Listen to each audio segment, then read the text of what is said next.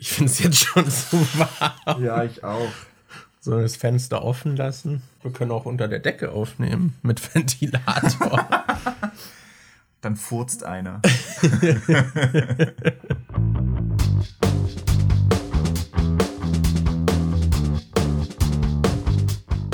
Hey Leute, willkommen zu einer neuen Episode der Nachzügler. An meiner Seite wie jede Woche ist Daniel aka Dimon und ich bin Markus aka MJ. Hallo. Hallo. Was bist geht? du nicht bist du nicht dieser Hast du nicht damals irgendwie so ein Video mit Gronk gemacht? Wie kommst du jetzt darauf? Wo hast du dir das aus dem Arsch gezogen? Na, wir haben schon festgestellt, dass wir heute nicht wirklich äh, zu den Themen, die wir haben, dass da nichts dabei ist, wo wir gerade so aus dem Ärmel was schütteln können. Und wir sind beide irgendwie heute so ein bisschen durch und haben dann gesagt, okay, dann lass heute einfach die ganze Folge improvisieren. Und ich weiß nicht, Das wird ich, gut. da Ja. musste ich halt gerade dran denken, dass du doch mal was mit Gronk gemacht hast. Erklär mal, wie kam es dazu? Ja, ich hatte mal eine Let's Play Together Ankündigung mit Gronk hochgeladen auf meinem damaligen Let's Play Channel. Und da habe ich mir, das habe ich auch offensichtlich gemacht, damit es auch jeder versteht. Habe ich halt aus Gronks Let's Plays so Sätze rausgeschnitten. Man hört auch den Spielsound teilweise im Hintergrund. Es ist tonal total unterschiedlich. Und da habe ich quasi so ein Fake-Gespräch gemacht, so als Joke-Video. Das Früher haben wir das öfter mal noch gemacht, so auf dem Let's Play-Kanal auch einfach so zwischendurch so dumme Ideen gehabt und dann so, so kleine Videos. Habe ich öfter gemacht. So, so spontan auch irgendeinen Bullshit. Und das habe ich halt hochgeladen und das haben dann überraschend viele Leute nicht verstanden. Verzeiht mir, ich war noch relativ neu im Internet. Ich dachte, es gibt ein Level an Ironie, das alle Menschen verstehen können. Ich habe erkannt, dass man im Internet damit vorsichtig sein muss. Sehr viele in den Kommentaren haben mich beleidigt, was, was das soll. Und manche haben gefragt, wann das Let's Play mit Gronk kommt. Und es war halt auch so ein Gespräch, was dann so innerhalb des Gesprächs eskaliert ist, so dass, dass wir uns beleidigt haben. ich Also, bin gerade aufs Bein gespuckt. Markus hat mir gerade aufs Bein gespuckt. Ja, ja, so ist das mit dem Speichel. Mir ist gerade, du hast gerade, ich wollte dich nicht unterbrechen, deshalb habe ich mir, äh, mich gerade nicht so krass drauf konzentriert, was du noch gesagt hast, weil du davor irgendwas gesagt hast, was so cool klang, wo ich dachte, das wäre eigentlich ein cooler Podcast-Titel und ich wollte dich nicht unterbrechen, sondern dich weiterreden lassen. Du hast gesagt, das war äh, tonal total irgendwie klar, dass es ein Gag ist und ich dachte so, dieses total tonal, das könnte voll der Podcast-Titel sein oder so, so total tonal einfach. Hallo und herzlich willkommen zu einer neuen Folge von Total Tonal. Und dann, das ist doch echt ein guter Podcast-Titel. Ich weiß nicht, ob es den schon gibt. Falls es den noch nicht gibt und den jetzt jemand von euch nimmt, dann creditet uns bitte. Ich will, dass, äh, wenn dann schon klar ist, dass der von uns kommt, der Titel. Tonal, anal. Total anal, ja. Boah, nee, also ich musste an die Gronk-Sache so ein bisschen denken, weil, weiß nicht, unterbewusst baut sich bei mir gerade so ein bisschen Druck auf, weil im Podcast ist es jetzt zum Beispiel so, seit das Klassentreffen war und unsere Freunde von früher so mitgekriegt haben, dass wir einen Podcast haben. Also ich weiß nicht, wir haben so eine Gruppe gemacht, äh, so eine WhatsApp-Gruppe, wo wir irgendwie zusammen dann halt äh, also ein bisschen Kontakt halten wollte, so gucken, vielleicht trifft man sich ja mal. Und irgendwie ist in letzter Zeit alles, was da gepostet wird, so, hey, wo ist noch mal euer Podcast? Oder hey, Daniel hat ein Video zu wilde Kerle gemacht, guckt euch mal das an und so. Irgendwie ist es so, guckt mal, was die beiden im Internet machen geworden, diese Gruppe. Und dadurch, dass man jetzt so mitkriegt, dass die Leute so den Podcast hören, ist so ein bisschen äh, dieses, man, man denkt so, wenn man aufnimmt, schon so, ha, ja, das könnten die alle hören.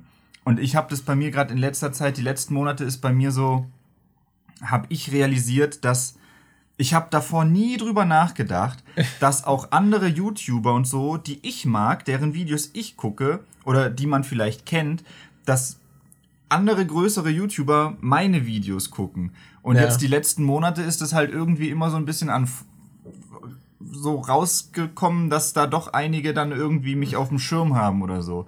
Also ich weiß Obwohl nicht. man halt auch nie mit den Interaktionen Ja, hat. ich habe halt nichts mit denen zu tun. Und trotzdem kommt dann irgendwie in einem Video von denen raus, dass die mich gucken oder so. Keine Ahnung. Ich habe ja gesehen, dass Open Mind mich abonniert hat. Der hat nur einmal einen Kommentar geschrieben. Ich weiß jetzt nicht, ob der wirklich Zeug von mir guckt.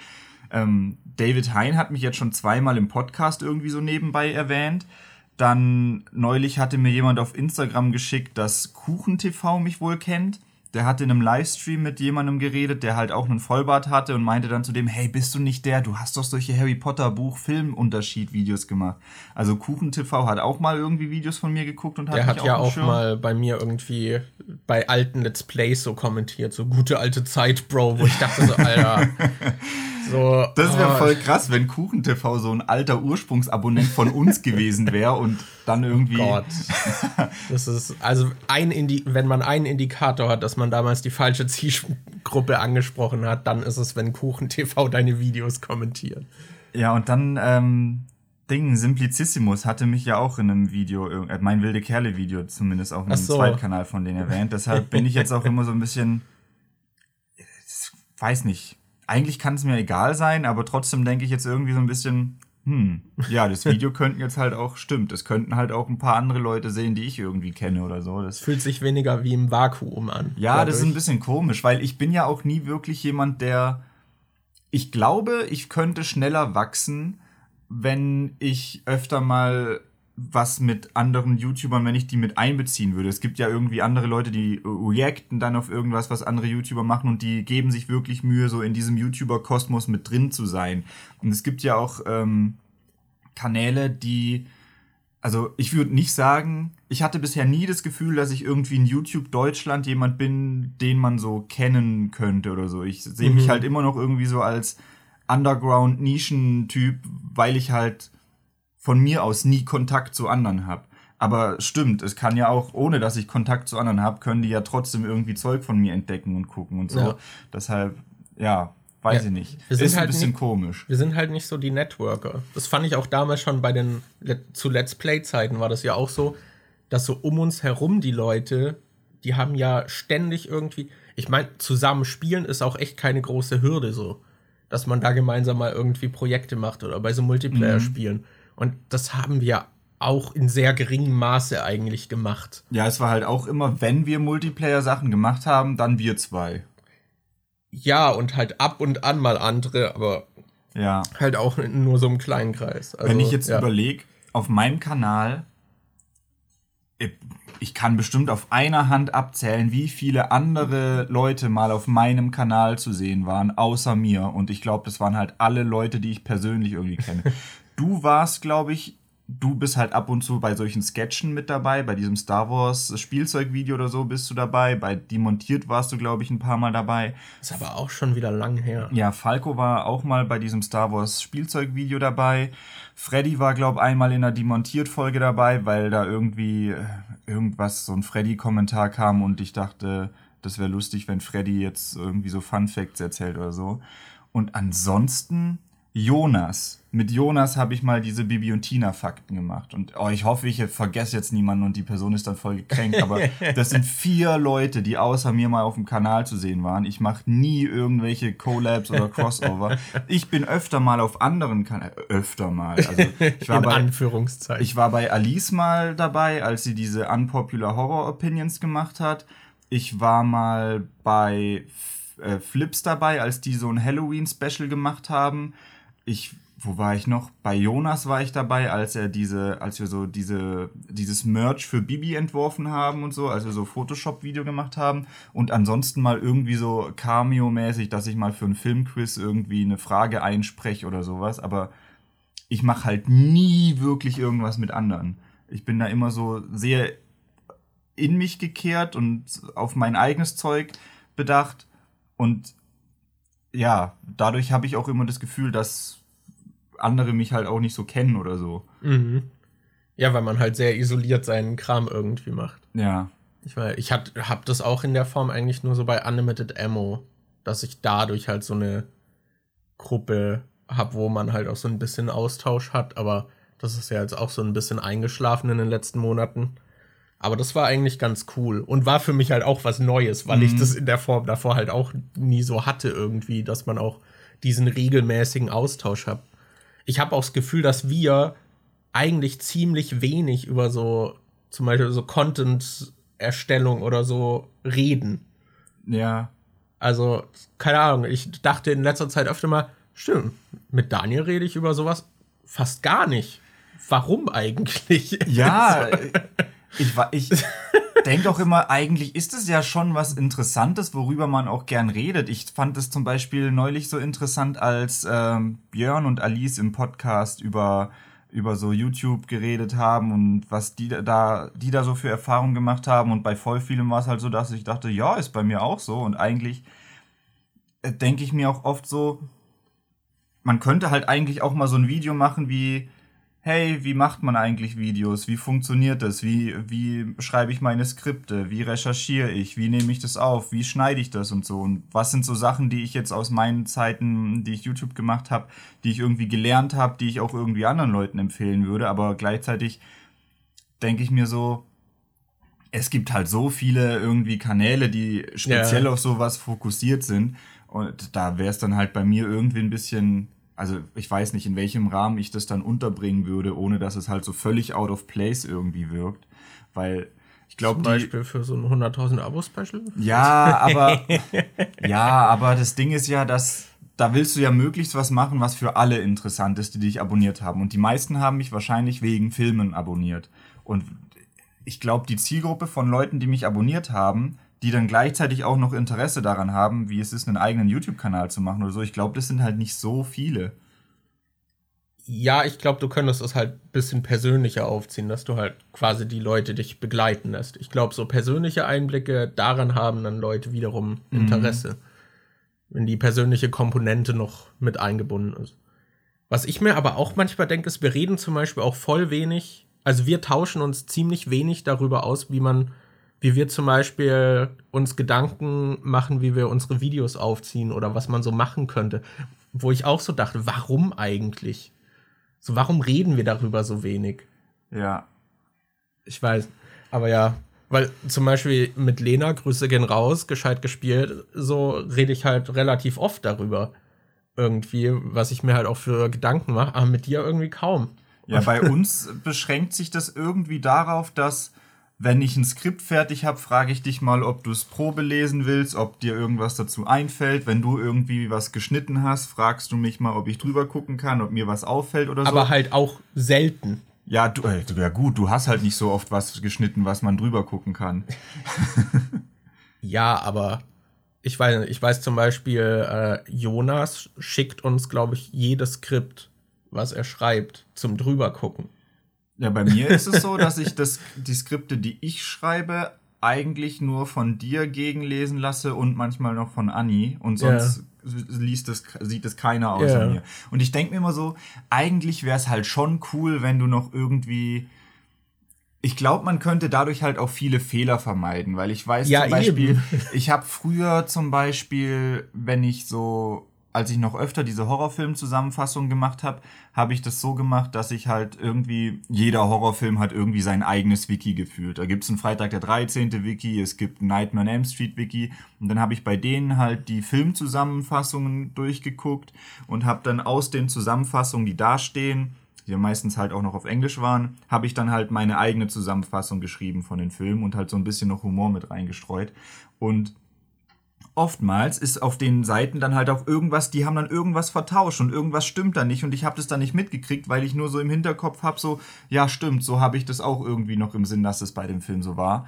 Und dadurch sind mir dann halt immer wieder mal so kleine Fehler passiert, wie, was weiß ich, bei Halloween 6 gibt es einen Producers Cut und einen normalen Cut, weil irgendwie während des Drehs der Donald Pleasance, der den äh, wie heißt er, Loomis gespielt hat, der ist da während des Drehs irgendwie gestorben, deshalb haben die zwei verschiedene Enden und so.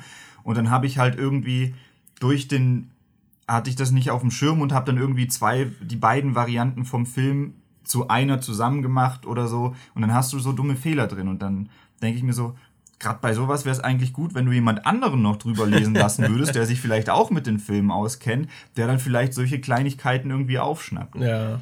Und meine Lösung, die ich mir jetzt stattdessen überlegt habe, ist, ich gucke mir alle Filme nochmal an und schreibe währenddessen genau raus, was passiert. Und dadurch zieht sich das alles so fucking krass in die Länge, ey. Das ist. Ich habe jetzt die wilden Hühnerfilme noch mal alle geguckt und mir währenddessen schon Notizen gemacht und alles aufgeschrieben. Ich habe jetzt sieben Seiten mit Notizen, wo es nur darum geht, was in den Filmen passiert und was äh, ich so im Behind-the-Scenes-Material noch aufgeschnappt habe. Sieben Seiten Notizen nur über die drei Filme. Und ich denke so, vielleicht könnte ich auch ein paar mehr Videos machen, wenn ich wieder ein bisschen effizientere Möglichkeit finde, die Recherche zu machen oder so. Das ist, ja. Ja, Effizienz ist eh so eine Sache. da habe ich das Gefühl, da geht oft noch mehr. Ich weiß nicht. Ich finde es auch immer so nervig, also wie ich mich teilweise an irgendwelchem Footage aufhänge, dass ich dann die passende Szene irgendwie für fünf Sekunden will. Und dann so, oh, in meinem Gameplay ist die nicht. Und da kann ich zum Beispiel auch nicht zurückladen in einem Spiel, also in einem Playthrough. Dann gucke ich online und dann lädt man sich irgendwie so einen 12 Stunden Playthrough runter, der irgendwie, keine Ahnung, 20 Gigabyte groß ist oder größer, um dann fünf Sekunden rauszuschneiden. und allein ein 12 Stunden Video in Premiere zu importieren, ist schon, hm das ist halt auch immer so, wenn man. Ich weiß nicht warum, ich mache oft so richtig dummes, aufwendiges Zeug für irgendwas, was dann sowieso, wo ich mir denke, das ist so ein Wegwerf-Joke, das ist so dumm. Ich weiß noch, dass. Da, ich hab mal. Was war denn das? Ich wollte so einen Joke machen es kann sein, dass das das erste Freitag der 13. Faktenvideo war. Ich weiß es nicht mehr. Ich habe mal in irgendeinem Demontiert-Video gesagt, hör zu Freitag der 13. habe ich so viel Bonusmaterial und so viel Zeug, dass ich theoretisch zu jedem Film ein eigenes Faktenvideo machen könnte. Und ich glaube, im ersten Faktenvideo zu Freitag der 13. habe ich dann gesagt, habe ich die Szene, äh, habe ich dann gesagt, ja, ich meinte ja mal, dass ich zu jedem Film ein eigenes Faktenvideo machen könnte. Dann habe ich dieses Ding eingeblendet, was ich im Demontiert drin hatte. Und dann dachte ich so, es wäre voll witzig, wenn ich da den Filmclip aus äh, einblende von Austin Powers, wo er irgendwie, weil der hatte auch mal, da gab es diesen Moment, wo er mit Minimi irgendwie zusammen ist oder mit Dr. Evil äh, und dann sagt er so, dann kommt halt so ein Rückblick und dann sagt Dr. Evil irgendwie, sehen Sie, ich hab's gesagt.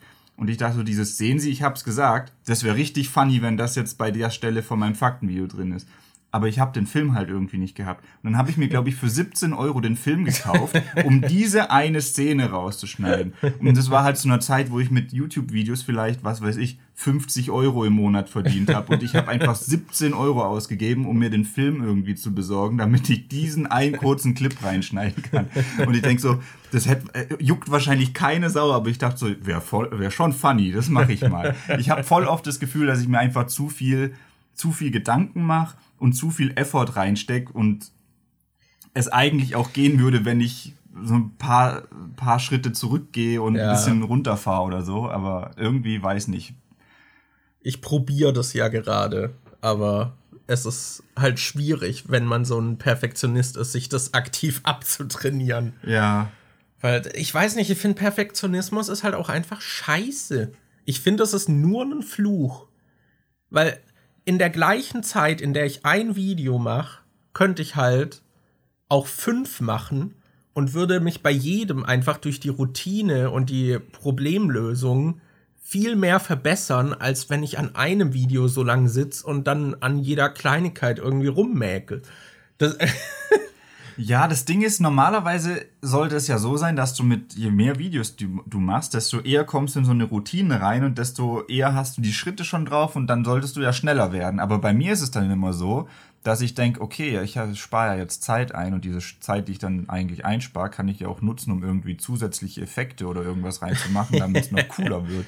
Und dann ist es so ein Teufelskreis, weil es dann immer noch länger dauert und man dann eigentlich immer noch weniger Bock drauf hat ich frage mich auch echt, wie, de, äh, wie diese, was mit diesen Editoren los ist von solchen großen YouTubern, die ja voll oft so richtig übereditete Videos machen, wo dann noch so irgendwie so Anime-Effekte drin sind oder Kamerashake und was weiß ich was, Bild getrackt und dann kommt noch irgendwie ein Meme rein, was gerotoscoped wurde oder so. Das ist ja so fucking viel Arbeit. Ich frage, ich, ich habe keine Ahnung, wie die das alles hinkriegen. Also entweder muss das ewig dauern oder das sind einfach voll die Arbeitstiere, die nichts anderes machen, als irgendwie zu schneiden. Ich weiß nicht, wie, ob die da einen so einen krassen Workflow haben, dass die das einfach in einer viel kürzeren Zeit hinkriegen, als ich mir das gerade vorstelle oder was da los ist. Ja, ich kann mir vorstellen, dass wenn man halt viel auch diese Art von Videos macht, dass da viel automatisiert irgendwann ist. Mhm. Und ich habe auch oft, muss ich sagen, bei diesen übereditierten Sachen habe ich das Gefühl, da wird auch nicht stilsicher Zeug benutzt, sondern einfach random draufgeklatscht und dann so, haha, jetzt ist es lustig. Und manchmal funktioniert es auch ganz gut, aber manchmal nervt es mich auch einfach. Weil, ich weiß nicht, hier dieser, du hast jetzt in letzter Zeit öfter diesen hungrigen Hugo-Kanal geguckt. Ja. Und da habe ich ja auch einige Videos mitgeguckt. Und ich finde, manchmal sind die echt witzig, mhm. aber voll oft habe ich auch das Gefühl, da liegt jetzt halt einfach irgendein populärer Song drunter, weil es ein populärer Song ist. Und, oder weil man den irgendwie von TikTok kennt oder sowas. Und der, also, bringt gar nichts für die eigentliche Szene und ist dann auch so ultra laut. Und ich denke mir so, warum ist der da? Oder dass dann halt voll random immer noch mal so ein kleiner Edit ist, wo ich mir einfach denke so, nee. Ich finde, er ist aber auch gerade ein super Beispiel dafür, wie krass man sich irgendwie weiterentwickelt und so seinen eigenen Stil entwickelt, wenn man länger dabei ist. Weil mhm. wir hatten äh, vorhin zum Beispiel ein relativ aktuelles Video von ihm geguckt und ich finde, die sind, also die aktuellen Videos von ihm, finde ich, sind schon richtig gut bearbeitet. Und dann hatten wir aber ein Video geguckt, was irgendwie ein Jahr alt ist und da war der Stil noch so ein komplett anderer. Also mhm. das war viel langsamer, viel gestückelter. Die neuen Videos sind eigentlich immer so wie richtige Storylines, die ineinander übergreifen. Das ist voll krass, wie der sich halt auch in einem Jahr dann noch irgendwie gewandelt hat. Ja, aber ich bin, glaube ich, eh, ich habe das Gefühl, ich falle auch so ein bisschen aus dieser Zielgruppe mittlerweile raus. Ich, weil ich hasse auch einfach, wie Mr. Beast seine Videos editiert. Ja. Ich werde da richtig aggressiv, wenn mhm. ich die mhm. gucke. Also das, es ist einfach so ein unbefriedigendes Erlebnis für mich, diese Videos zu schauen, weil ich wirklich das Gefühl habe, das ist so auf den gemeinsamsten Nenner runter optimiert, damit jeder, der irgendwie auch im Halbschlaf dieses Video guckt, dranbleibt irgendwie und versteht, was passiert und keine Ahnung, dann wird irgendwie jedes Wort einzeln untertitelt und überall ist ein Kamerashake und so. Ich weiß, ich hatte auch diesen Clip, das war glaube ich ein TikTok-Edit oder so, wo er irgendwie mit Gordon Ramsay irgendwie so seine Schokolade testet. Und dann testet halt Gordon Ramsay seine Schokolade, die er jetzt als Produkt verkauft und dann noch irgendeine 500 Euro Schokolade. Und da, die stehen halt direkt nebeneinander. Du hast einfach ständig so einen Kamerashake von einem zum nächsten, so im Sekundentakt. Und ich dachte mir einfach, Alter, was ist das für eine Scheiße? so, ich verstehe, warum der irgendwie erfolgreich ist und warum die Leute da dranbleiben, aber ich hasse es. ja, ich versuche da irgendwie so eine Möglichkeit zu finden, das äh, so ein bisschen mehr Bewegung in die Videos reinzubringen, ohne dass es so komplett übertrieben ist. Ich arbeite zum Beispiel in letzter Zeit oft bei der Arbeit mache ich das gerade immer. Ich weiß gerade gar nicht, ob ich das auch bei meinen Videos so krass benutze. Aber ich benutze da immer wieder so diesen Shake-Effekt, dass irgendein Ding reinkommt und dann wackelt das so ein bisschen. Ja. Dass es halt nicht nur, dass du nicht nur ein Bild hast, was auf einer Stelle steht, sondern dass es sich so ein bisschen bewegt. Mhm. Und ich weiß nicht, so ein bisschen Bewegung finde ich schon immer gut, weil ich so dieses, wenn es nur still steht, finde ich dann auch ein bisschen. Ja, ja. Lame. Also ich, ich man kann ja, ja, auch mehr machen, ohne direkt gleich in dieses Over-Editing zu verfallen. Bei mir ist es ja zum Beispiel so, ich, wenn ich irgendwie in einem Video sage, oh ja, guck mal, Bibi und Tina 3 und dann kommt das Poster irgendwie reingeploppt und das Poster hat ja dann nochmal so einen Rahmen außenrum bei mir. Mhm. Ähm, und diese Rahmen sind so ganz, ganz leicht animiert. Die bestehen ja aus so verschiedenen Polygonen und die bewegen sich leicht. Also ja. da ist so eine leichte Bewegung drin. Aber dann hast du trotzdem so ein bisschen Bewegung im Bild, ja, ja. aber es ist halt so ultra subtil, dass es dich nicht irgendwie ablenkt. Ich weiß nicht. Auch, auch mein Rahmen, den ich außenrum habe, wenn ich irgendwie äh, eine Filmszene in Fullscreen zeige, dann habe ich immer noch so einen Rahmen außenrum, der auch so ein Polygon-Dingens ist. Und dieser Rahmen bewegt sich halt auch immer so ein ganz kleines Stück. Das fand ich, finde ich eigentlich ganz cool, dass immer so ein bisschen Bewegung drin ist, weil dieses einfach nur statische, weiß nicht, mag ich irgendwie nicht so.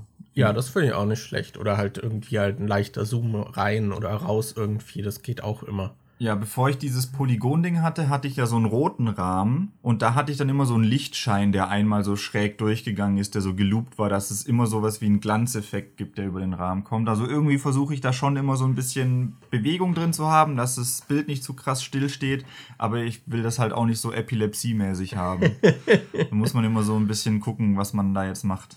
Ich meine, es kommt ja auch immer auf die Art von Inhalt an, die man auch macht. Also wenn du Videos machst, wo du zum Beispiel Fakten erzählst, ich weiß nicht, wenn du die Leute da jetzt dabei anbrüllen würdest und jede Sekunde einen Cut hast, ist es, glaube ich, auch nicht so die geile Art, ja. das rüberzubringen. aber es gibt ja auch Kanäle, die machen sowas und da funktioniert es echt gut. Aber es ist halt irgendwie nichts für mich. Zum Beispiel dieses, äh, dieser Offen und Ehrlich Kanal, der jetzt neulich wieder im Gespräch war, weil Rezo die kritisiert hatte.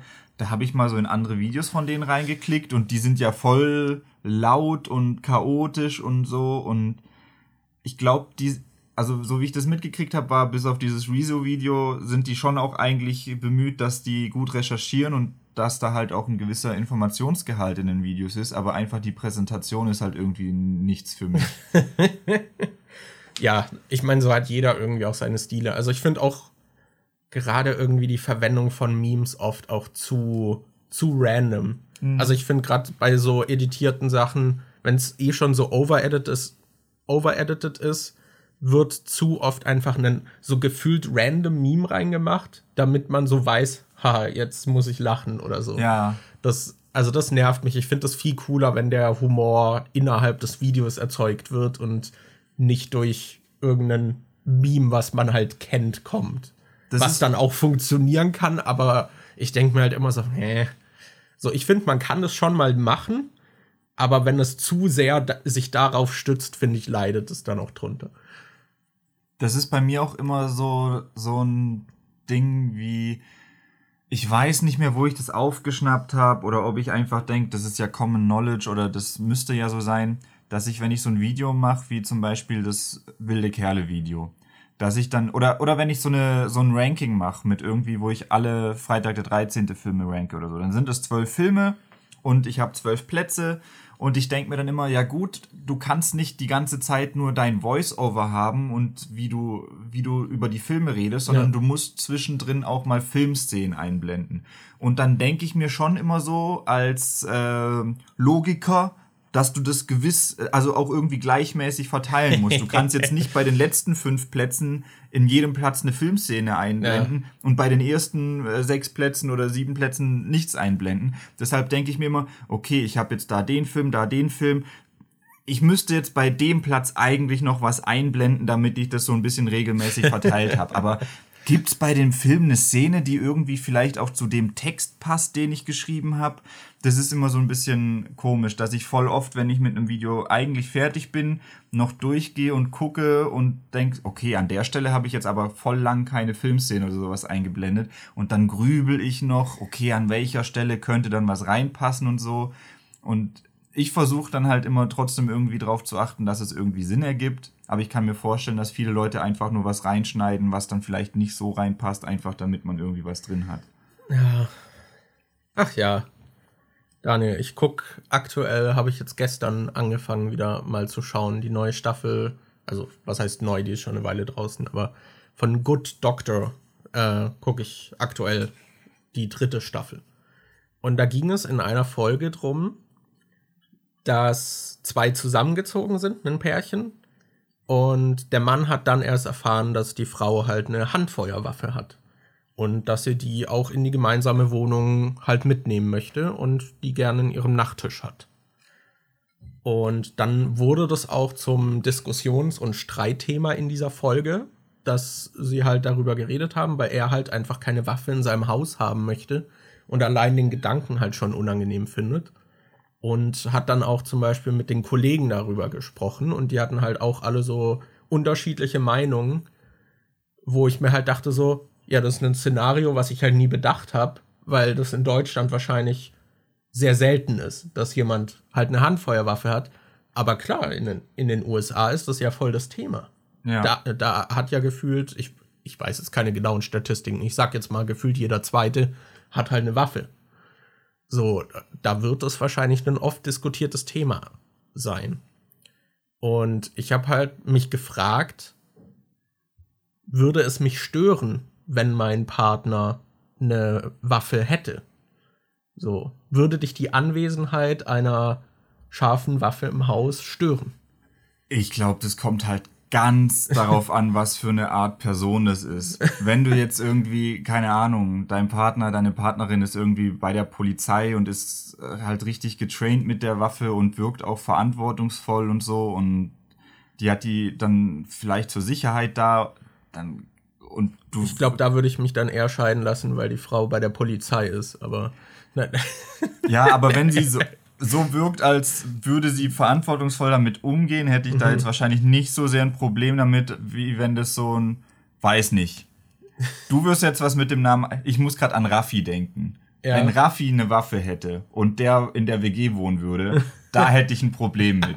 Also wenn so ein Typ, der halt so einen auf Gangster macht, irgendwie dann mit einer Waffe da ist, wo man halt auch weiß, der macht ab und zu mal Bullshit und äh, dummes Zeug und so, da würde ich mich dann unwohl fühlen, wenn der eine Waffe dabei hätte. Aber die Waffe an sich, wenn die im Haus sitzt, wäre jetzt von der Person abgekoppelt. Die Anwesenheit der Waffe würde dich jetzt nicht stören.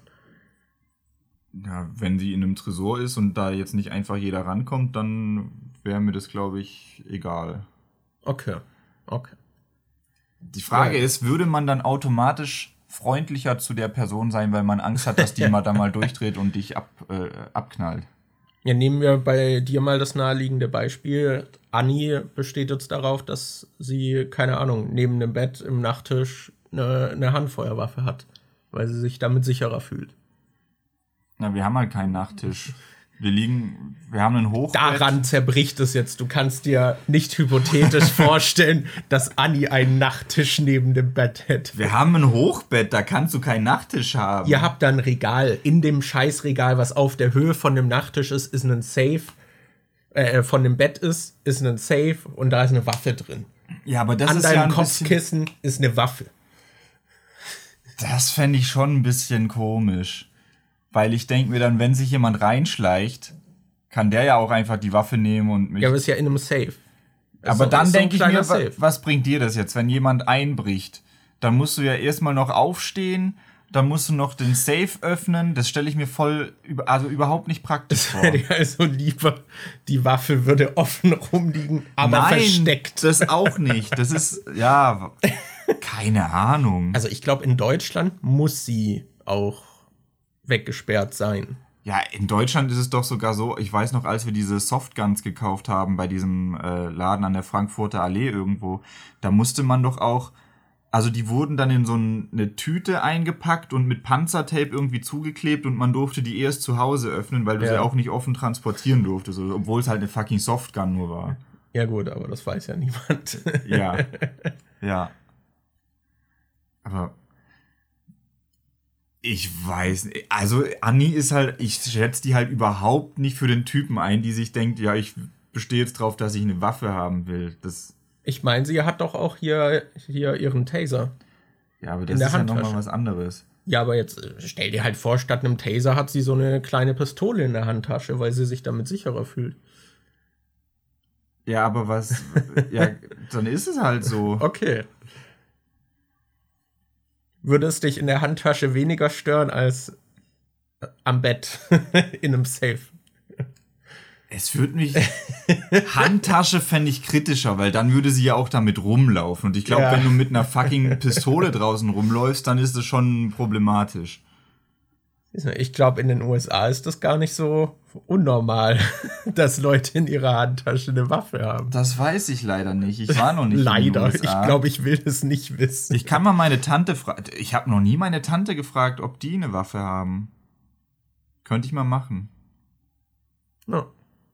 Aber ja, ich finde es auch schwer einzuschätzen, weil ich glaube, wenn du weißt, dass die Waffe da ist, ich kann mir vorstellen, dass es mich mehr stören würde, als ich mir im ersten Moment denke.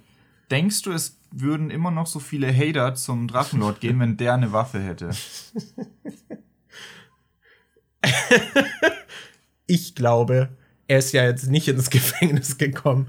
Ich glaube, der, der Drachenlord wäre ins Gefängnis gekommen, wenn er eine Waffe hätte. Okay, nehmen wir mal an, alle Waffen sind, äh, alle Waffen sind äh, okay, komplett anderes Szenario. Ich muss gerade mir ein Szenario ausdenken, in dem es äh, eigentlich wichtig ist, dass du eine Waffe hast. Stell dir vor, Zombie-Apokalypse. Was denkst du, welche Waffe du am ehesten benutzen würdest? Was für ein Waffentyp bist du? Bist du eher so Typ, ich habe eine Magnum dabei? Bist du eher so Typ, ich habe eine 9 mm Pistole? Bist du Typ äh, Maschinengewehr, Maschinenpistole, Schrotflinte, abgesetzt? Was würdest du, was denkst du, wie, wie du dich bewaffnen würdest in der Zombie-Apokalypse? Ich bin eher so der Raketenwerfer-Typ. Wahrscheinlich mag ich das Haptische und würde eine Kettensäge verwenden. Nein. Ähm, wahrscheinlich keine Ahnung, ein Gewehr, ich will denen nicht nahe kommen. Aber gut, in der, bei Zombies bist du wahrscheinlich auch ein bisschen darauf vorbereitet, dass du überrascht wirst. Ja. Es kommt wahrscheinlich dann auch noch auf das Szenario der Zombies an, wie mächtig die sind. Gibt es da Mutationen, die irgendwie krasser sind? Ähm, reicht ein Kopfschuss mit einer Pistole, um einen Zombie zu töten? Oder brauche ich eine Schrotflinte, um den den Kopf wegzublasen? Denke schon, dass ein Kopfschuss mit der Pistole reichen sollte. Dann würde ich wahrscheinlich eher eine Waffe nehmen, die leicht zu bedienen ist, zielsicher ist und genug Durchschlagskraft hat, um zum Beispiel einen Zombie mit einem Schuss auszuschalten, sofern ich treffe, aber die auch öfter schießen kann und nicht, keine Ahnung, irgendwie mm. ein Sechser-Magazin oder so hat oder eine Schrotflinte, die dann irgendwie so eine doppelläufige Schrotflinte, du dann nach zwei Schüssen nachladen musst oder so. Ich überlege gerade, ob die. Dann hätte heißen, ich schon eher ein Magazin oder. Wie so heißen denn diese. Ist das eine Baretta? Wie heißen die, die vorne noch so eine Klinge dran haben? Ach diese so, langen, ja. diese Gewehren, die noch so eine Klinge haben, dass, falls du keine Munition hast, dass du dann trotzdem noch zumindest den in den Kopf stechen kannst. Ja, das so. ist ein Barett, diese Klinge. Ah. Ja. der, der ah. Szenariowechsel auch auf einen Schlag. Ja, es wäre jetzt aber halt komischer, wenn ich dich fragen würde, okay, stell dir vor, Zivilisation, alles ist genauso wie heute, würdest du eher mit einer Schrotflinte oder einer Uzi rumlaufen? Also du wolltest einfach nur wissen, was für ein Waffentyp ich bin. Ja, ja. Aber das war jetzt auf die Zombie-Apokalypse angepasst. Ja. Weil dann, wobei, meistens sind in Zombie-Apokalypsen ja die Menschen die Feinde. Ja, aber ja. Weil die sich alle gegenseitig zerfleischen. Aber ich glaube, du musst dich schon halt auch gegen Zombies verteidigen können. Ja, beides wahrscheinlich. Was für ein Waffentyp Das müsste man du? eigentlich mal zählen bei The Walking Dead. Die ganzen Tode durchgehen und gucken, wie viele Leute sind durch andere Menschen gestorben und wie viele Leute sind durch äh, Walker gestorben. Oder wie viele Leute sind durch Walker gestorben, nachdem sie durch menschliche Aktionen dieser Situation ausgesetzt wurden. Oder wie viele Leute sind gestorben, weil sie dumm sind. Ich muss, boah, war das in Staffel 1? Da gibt es doch so eine Szene, wo die über die Autobahn äh, fahren und dann ist da so ein fetter Stau und dann verstecken die sich unter den Autos oder so. und ich weiß, da war dieser eine Typ, der hieß irgendwie der hatte so einen komischen Namen wie T-Pain oder so, wie so ein Rapper irgendwie hieß der. Ich weiß nicht mehr mhm. wie. Und der hat sich irgendwie an so einer Autotür richtig den Arm aufgeschlitzt und dann ist da voll die Blutfontäne rausgekommen. Das wäre ich. Ja. Ich würde über so einen Stacheldrahtzaun springen und mir das ganze Bein aufreißen. Verhedderst dich in dem Stacheldrahtzaun und dann hängen deine Beine so oben und du hängst kopfüber runter und dir läuft das Blut so die Schenkel runter und dein ganzes Blut läuft ins Gehirn und dann stirbst du einfach und hängst an diesem ja. Stacheldrahtzaun. Ja, was für, was für ein Waffentyp wärst du, Daniel? Ich denke, Boah, ich weiß nicht. Also in Videospielen bin ich immer so ein Schrotflinten-Fan, aber ich weiß nicht, ob ich das ich im echten Leben geil fände. Nee, ich glaube nicht. Ich glaube, im echten Leben würde ich gern so weit weg wie möglich von, ja. von dem, ich sag mal, meinem Ziel sein. Ich weiß nicht. Einerseits denke ich mir, dass eine Pistole cool wäre, falls du irgendwie so auf falls die nah an dir dran sind und dann bist du irgendwie eingekesselt oder so, dann willst du nicht mit so einem langen Gewehr irgendwie, was du noch ausstrecken musst oder so kämpfen. Ähm, deshalb denke ich, eine Pistole wäre wahrscheinlich auf jeden Fall cool. Aber damit hast du dann wahrscheinlich mehr Probleme, wenn jemand von weiter weg kommt oder wenn dir die Munition ausgeht. Deshalb finde ich eigentlich diese Option mit, dass du dieses Barett hast, wo du noch jemanden mit abstechen kannst, das wäre eigentlich cool. Ich glaube, so ein Barett könntest du halt zum einen im Nahkampf nehmen, um jemanden abzustechen.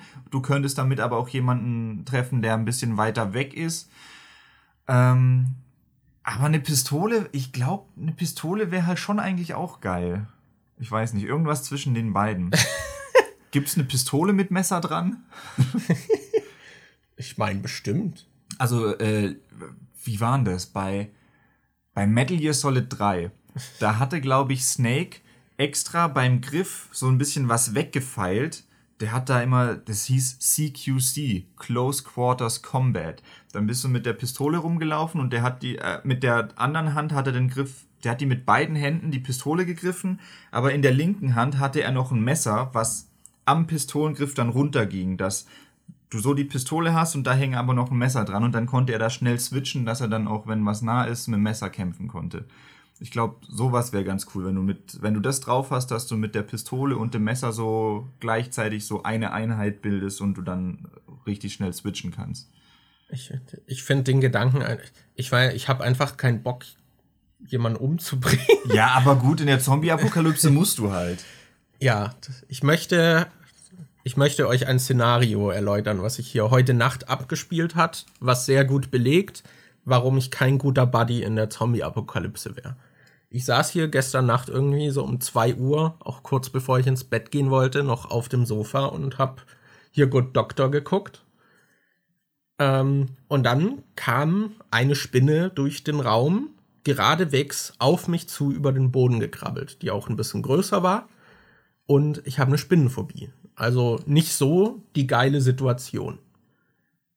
Wie gehe ich mit dieser Situation um? Selbstmord.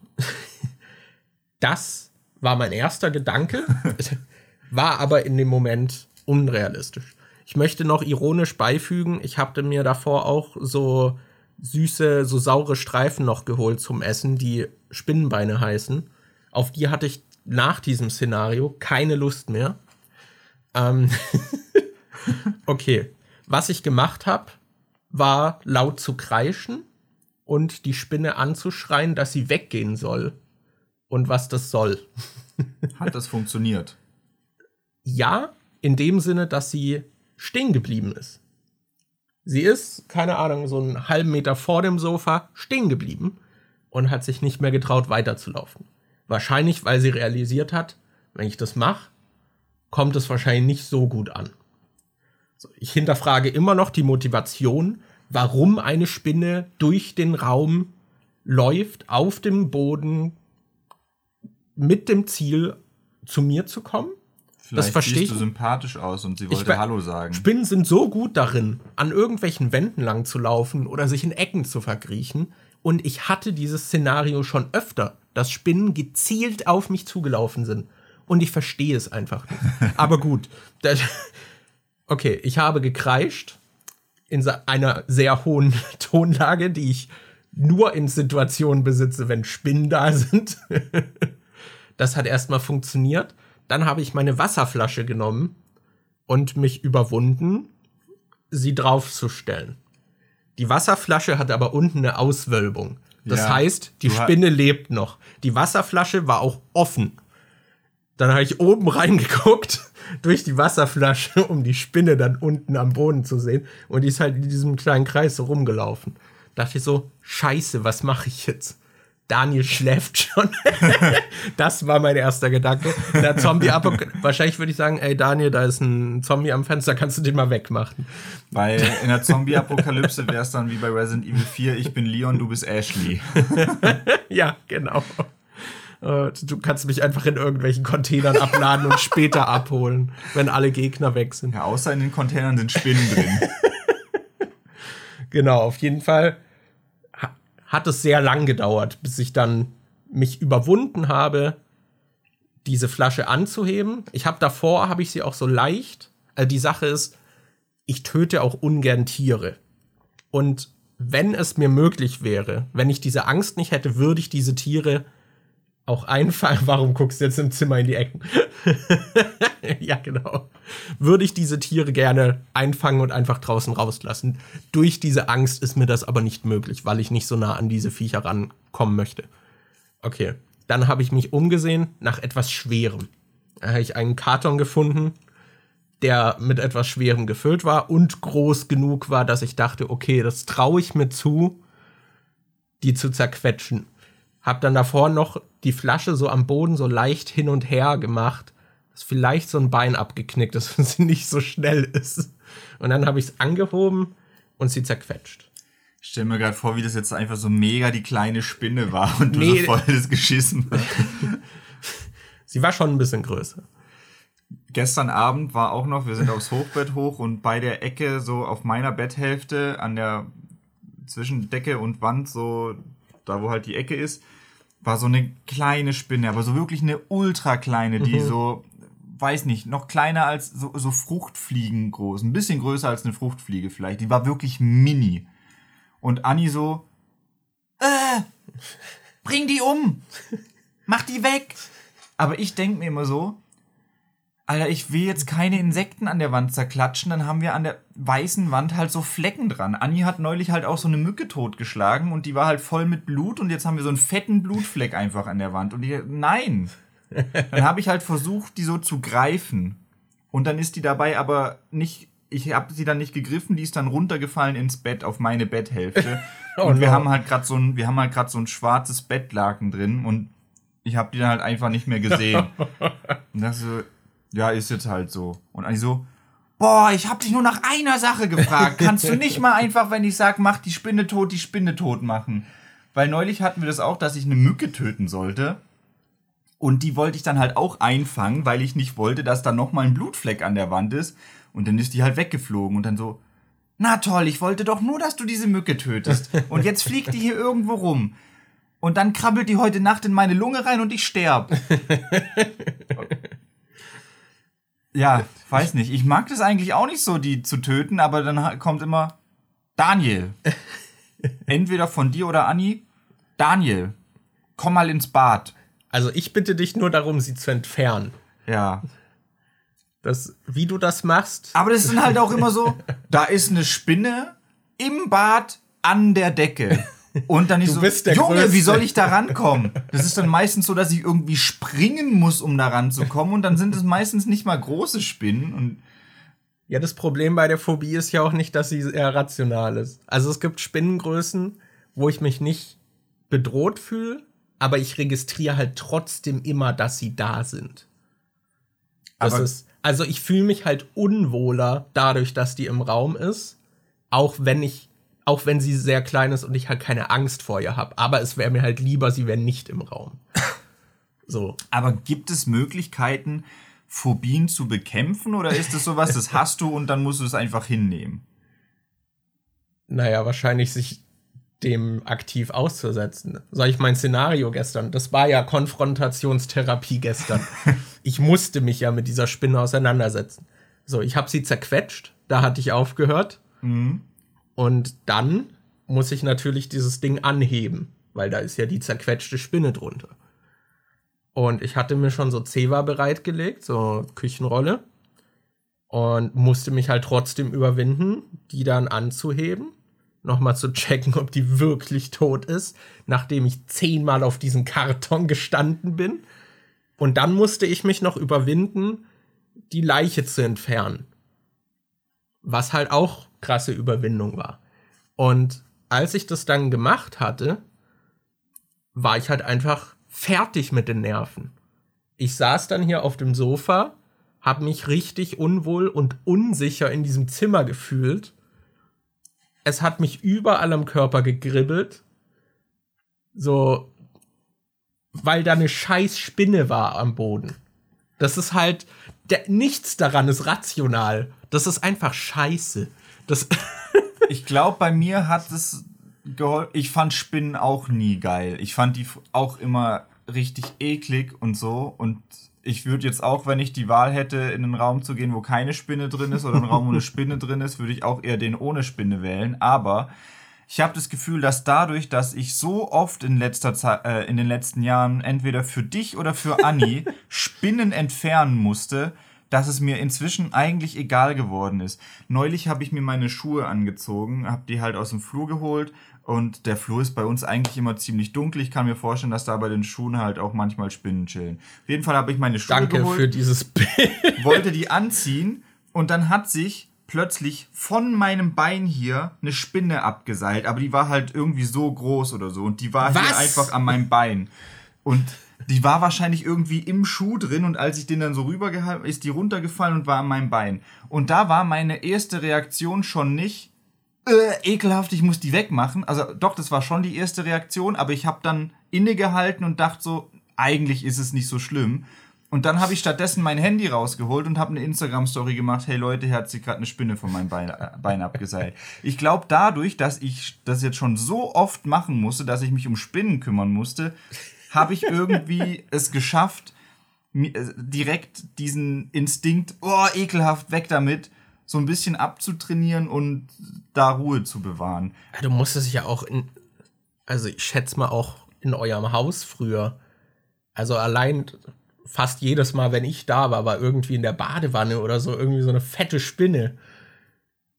Ja, inzwischen ist es, äh, also ich muss schon sagen, äh, auf dem Land, diese Spinnen waren noch mal ganz anderes Level, Also als was diese du hier... fetten Hausspinnen auch immer, ey, Alter. Die halt so auch noch so dicke, haarige Beine haben. Ja, ich habe ja neulich auch nach dem Klassentreffen noch mal mein Handy so durchforstet nach alten Bildern und so und was ich so alles habe und ich habe von früher so viele Bilder von irgendwelchen fetten Spinnen und solche Videos von fetten Spinnen, die dann Echt? irgendwie im Haus waren. Ich Seht ihr, Daniel macht dann Bilder und Videos davon. Ich weiß kann noch- mir diese Bilder und Videos nicht mal angucken, ohne dass es unangenehm für mich ist. einmal, was ich richtig schlimm fand, war, ähm, da hat ein Kumpel bei mir übernachtet und ähm, wir haben, wir haben, ich weiß, dass irgendwie eine fette Spinne im Zimmer war mittags und abends haben wir die nicht mehr gesehen und dann dachten wir so, ja okay, wir müssen jetzt aber ins Bett. Dann habe ich halt so das Licht ausgemacht und plötzlich habe ich gemerkt, wie mir was übers Gesicht läuft. Und dann bin ich so "Bäh!" und haben das Licht angemacht und das, die war halt wirklich, das war halt richtig so eine fette Hausspinne, wie die manchmal, die im Bad sind oder so. Und die ist mir halt einfach quer übers Gesicht gekrochen. Und dann, dann haben wir die aber wieder nicht gefunden. Die hat sich dann irgendwie unter das Bett getan. shit. Und, und wir waren halt saumüde und mussten schlafen. Und es war halt so, dass ich halt auf dem Bett geschlafen habe und mein Kumpel hat halt auf einer Matratze auf dem Boden geschlafen. Und so, Alter, das, und ich, ich weiß nicht mehr, ob wir die Spinne dann noch gefunden haben oder nicht, aber das war schon, das war, das, das war, das war, das fand ich richtig eklig, als mir diese Spinne da so übers Gesicht gekrabbelt ist. Mir ist auch mal so eine fette Hausspinne aus dem Keller auf den Kopf gefallen. Oh, geil. Das war halt auch. Ich musste in diesen Keller, weil mein Stiefvater wollte, und ich meinte schon die ganze Zeit, Alter, da sind an der Decke so viele Spinnen. Ich halte es nicht aus, da immer durchzugehen. Und er meinte natürlich, ja, stell ich nicht so an und jetzt macht es. Und dann muss ich das halt machen. Und dann ist mir natürlich auch noch so eine fette Spinne auf den Kopf gefallen. Und ich dachte einfach, ich will fucking verrecken. aber- also, ey, das ist so schlimm. Bei mir ist es halt auch so, Das ist halt auch so der Albtraum. Also gerade so in Gesichtnähe, Alter. was ich glaube ich schon fast ekliger als Spinnen finde, sind Spinnenweben. Also wenn ich irgendwo durch den Wald laufe und dann habe ich plötzlich ein Spinnenwebe im Gesicht, dann so, boah, nee, also das finde ich dann, dann versuche ich auch immer die wegzukriegen und dann verheddert sich das irgendwie. Das finde ich immer richtig scheiße. Auch äh, meine Eltern haben ja dieses alte Bauernhaus geerbt. Und da sind wir dann neulich, als ich das letzte Mal äh, da war, in den Keller runter. Und ich bin dann halt auch mit so einer, mit der Kamera rumgelaufen und habe so ein Video gemacht und da war alles an der Decke voll mit solchen Spinnenweben und da waren dann solche, ähm, wie solche Spinnenkokons. Das sah aus wie eine Spinne, aber das war halt komplett aus Spinnenweben irgendwie. Das sah Oh, richtig okay. weird aus. Dann bin ich halt so rumgelaufen und habe so Videos von gemacht und da, da ist meine größte Angst dann immer, dass ich irgendwie an, einem, an einer Spinnenwebe hängen bleibe und dann irgendwie dadurch eine Spinne runterfällt Ja, ja. oder sonst irgendwas.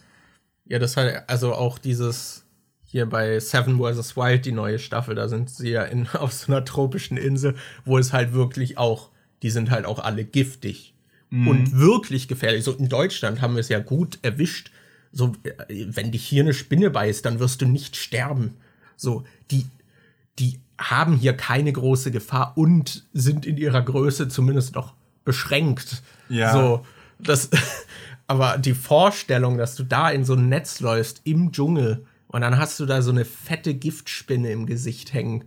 Alter. Mich würde mal interessieren, ob das, äh, ob wo du herkommst, einen großen Einfluss darauf hat, äh, ob du eine Spinnenphobie hast oder nicht, wie das zum Beispiel bei Leuten ist, die in Australien aufgewachsen sind. Ja. Ob die dann automatisch mehr Angst vor Spinnen haben, weil die da halt auch tödlich sein können, oder ob die weniger Angst vor Spinnen haben, einfach weil sie viel öfter mit denen konfrontiert werden, oder ob das einfach gar keinen Einfluss drauf hat und das ungefähr gleich verteilt ist wie in anderen Ländern.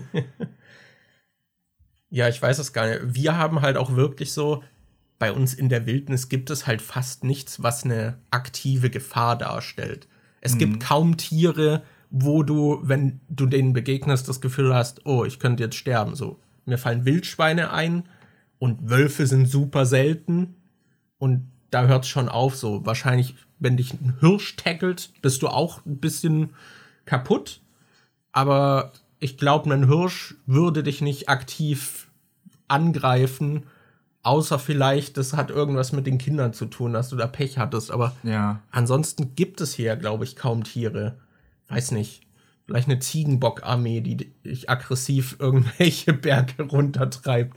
Aber mir fällt halt kaum was ein, was jetzt eine aktive Gefahr darstellt, wenn du dem begegnest. Ich glaube, Wildschweine können. Ja, ja, also sein. Wildschweine auf jeden Fall. Das meinte ich auch. Ja. So, ich glaube, das ist so das gefährlichste Tier, was wir haben, was auch am realistischsten ist, das zu treffen in Deutschland, weil Wölfe sind halt so selten. So, Mhm. Aber das ist auch was, wo ich gemerkt habe, dass das selbst in Deutschland total unterschiedlich ist, weil als wir. Ah, doch, mir fällt ein Tier ein. Das gefährlichste Tier, was wir in Deutschland haben, ist die Zecke. Ah, stimmt, ja. Ja. Aber was ich gerade meinte ist, als wir im Sommer runtergefahren sind, mal mit den Eltern meiner Freundin, die waren halt, glaube ich, davor noch nie so wirklich im Süden. Und äh, die meinten, die war, fanden es voll krass, dass als wir dann im Süden rumgefahren sind, in Baden-Württemberg, dass da so die ähm, Getreidefelder und so, dass die halt wirklich und die Maisfelder, dass die wirklich bis zum Anfang der Straße gehen. Also dass du die Straße hast und dann ist da einfach vielleicht ein Meter Wiese, so ein bisschen grün und dann ist da direkt das Feld. Und er meinte halt, Ja, im dass Prinzip nur dieser Seitenstreifen. Ne? das, ja, und wir haben da halt nicht mal sowas wie eine Leitplanke oder so. Du könntest von da aus einfach direkt ins Feld reinheizen. Und da meinte der äh, Vater von Anni halt, dass das in äh, dass das in in Berlin halt überhaupt nicht so möglich wäre und dass du da überall eigentlich noch so einen Schutz an der Stra äh, Straße brauchst, weil sonst halt Wildschweine reinrennen würden. Ah. Und dass das wohl. Aber im Süden, also mir ist noch nie irgendwie aufgefallen. Also ich hatte das, kenne keinen Fall, dass da mal ein Wildschwein irgendwie, als ich groß geworden bin, irgendjemandem ein Wildschwein ins Auto rein ist. Wenn, dann kenne ich das eigentlich nur mit Rehen oder Hirschen, dass die mal irgendwie ins Ja. Auto gerannt sind. Ja, Rehe sind sehr oft, gerade halt die Straßen, die dann durch ein Waldstück führen oder so. Mhm. Da passiert. Aber Wildschweine kann ich mich jetzt auch nicht so krass erinnern, dass das so ein Problem ist. Ja, aber wenn ich mit Anni in Brandenburg zum Beispiel im Wald spazieren gegangen Mhm. bin, dann sieht man total oft solche Stellen, die halt von Wildschweinen so verwüstet wurden, die dann halt irgendwie den Boden aufgeschart haben und so. Also ich bin bei uns unten auch mal einem Wildschwein im Wald begegnet. Und Aber du lebst noch, um diese Geschichte erzählen zu können. Ich habe das weggeboxt. Nein. Es ist halt weggelaufen so. Hast eine, Das- eine Glasflasche draufgestellt und später mit einem Karton beworfen. Hast noch das Glas so ein bisschen bewegt, dass es vielleicht ein Bein bricht und nicht so schnell weggeht. Nee. Aber ja, also von dem her glaube ich, dass. Ich weiß nicht, also wenn wir jetzt Zecken nehmen, die sind ja tatsächlich ziemlich gefährlich. Ich finde, die sind eigentlich ein ganz gutes Beispiel, weil hast du Angst vor Zecken?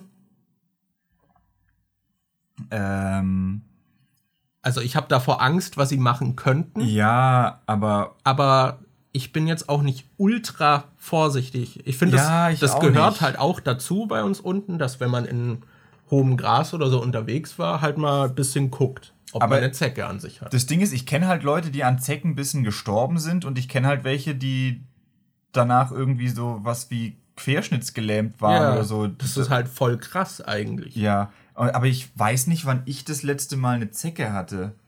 Ich weiß, dass früher unsere Katzen halt immer wieder mal welche hatten und man die dann den, die, die rausholen musste.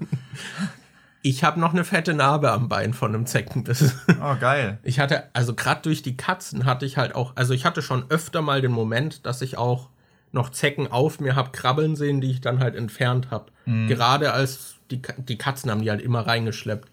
Weil wenn man die dann streichelt, da war das dann voll oft so, dass man dann eine Zecke irgendwie in der Hand hat. Und da war ich dann auch immer froh, weil ich die dann noch entfernen konnte. So und die Katzen haben dann halt auch immer zig Zecken so. Oder Zickzecken ist auch ein Zick cooler. Zecken. Das ist auch ein cooler Total Podcast-Titel. tonal und Zickzecken. das ist, das ist diese Folge der Titel. Äh, ja, aber da, da war man halt froh, dass man die halt noch entdeckt hat und dann entfernen konnte, weil ansonsten hat man die ja auch irgendwann in der Wohnung aufgesammelt und ist reingetreten oder so und hatte dann so Fettblut am, am Fuß. Ich weiß nicht, also das hatte ich öfter, dass halt irgendwann die so vollgesogen waren an den Katzen, dass sie halt abgefallen sind.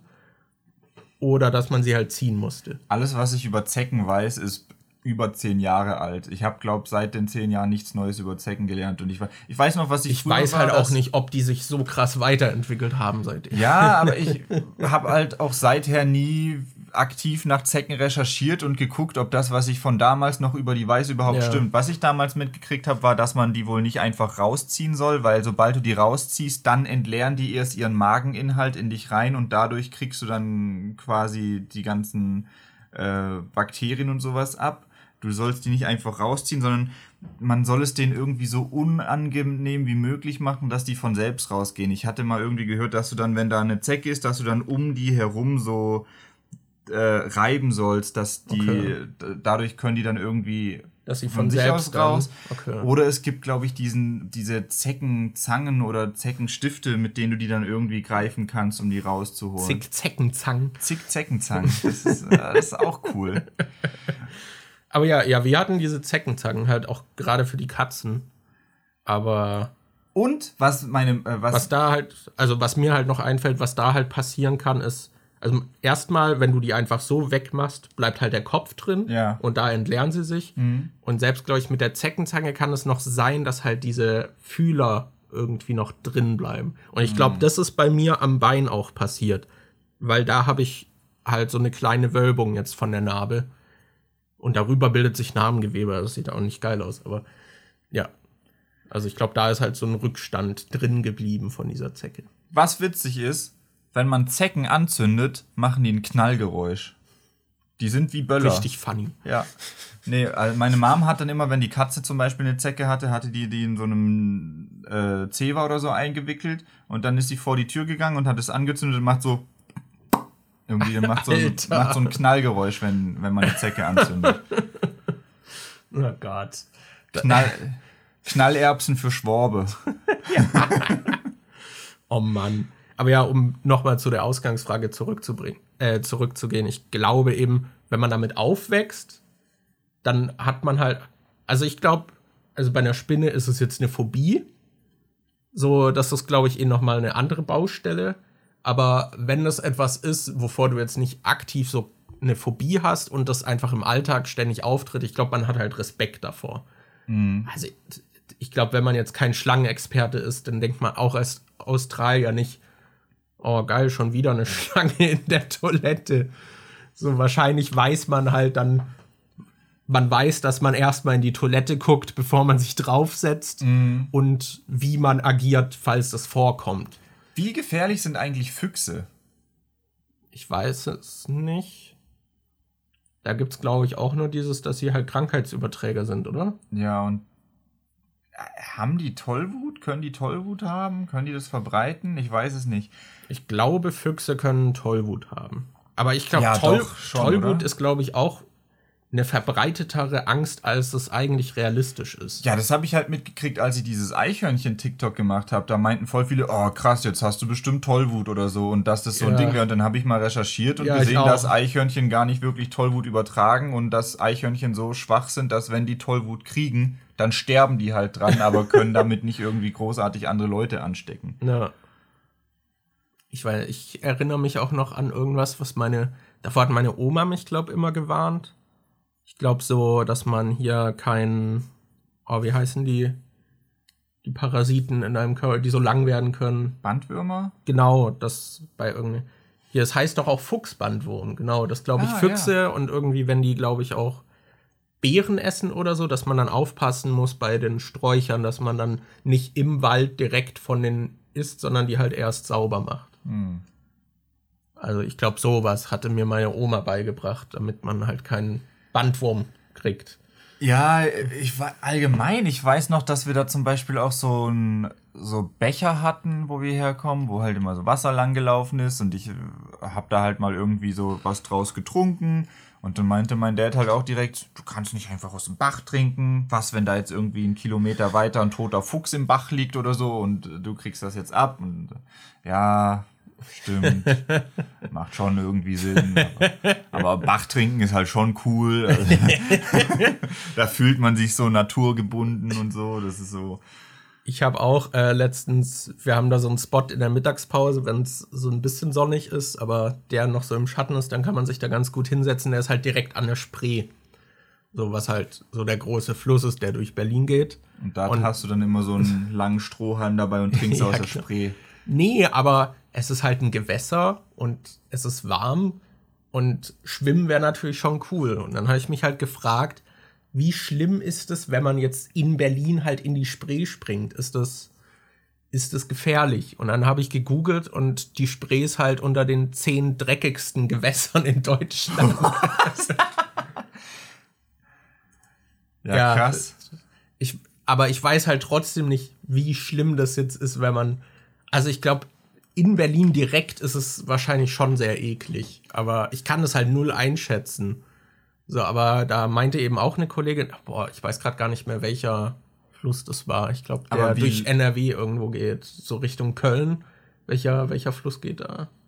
Äh, der Rhein? Ist das der, Rhein? der Rhein? Ich, ich kenne mich überhaupt ich glaub, nicht der Rhein, dass der Rhein auch irgendwie so super dreckig wäre und jedes Mal, wenn sie irgendwie auch nur die Füße im Rhein hatte, dass sie dann so Entzündungen sich gebildet haben bei ihr Oder und ist so. Ist die Oder? Nee, Oder ist, glaube ich, woanders. Alter, Erdkunde-Leistungskurs einfach. Warte, es gibt doch auch Frankfurt an der Oder und das ist gar nicht so weit weg von uns, also von Berlin. Ja, und es gibt Frankfurt am Main. Also, lass nicht unser, unser Flusswissen hier ausbreiten. Lass da gibt es nicht mal viel zu holen. Livestream machen, indem wir Stadt, Land, Fluss spielen. ja, das war schon immer. Fluss war die Kategorie, wo halt nichts drin steht. Außer man erwischt Rhein oder Donau. Oder den Nil oder. äh, aber ja, ähm, anscheinend ist der Rhein auch sehr dreckig. Also der war auch unter den Top. Ich glaube, der war sogar auf Platz drei oder zwei oder so. Oh, krass. Also allein die Vorstellung, dass halt so ein Fluss, weil ich weiß nicht, so fließendes Wasser verbinde ich eigentlich immer mit was sauberem, positivem. Aber wie fließt denn der, die Spree zum Beispiel? Ist die dann, bevor sie nach Berlin kommt, schon dreckig oder wird die erst in Berlin dreckig?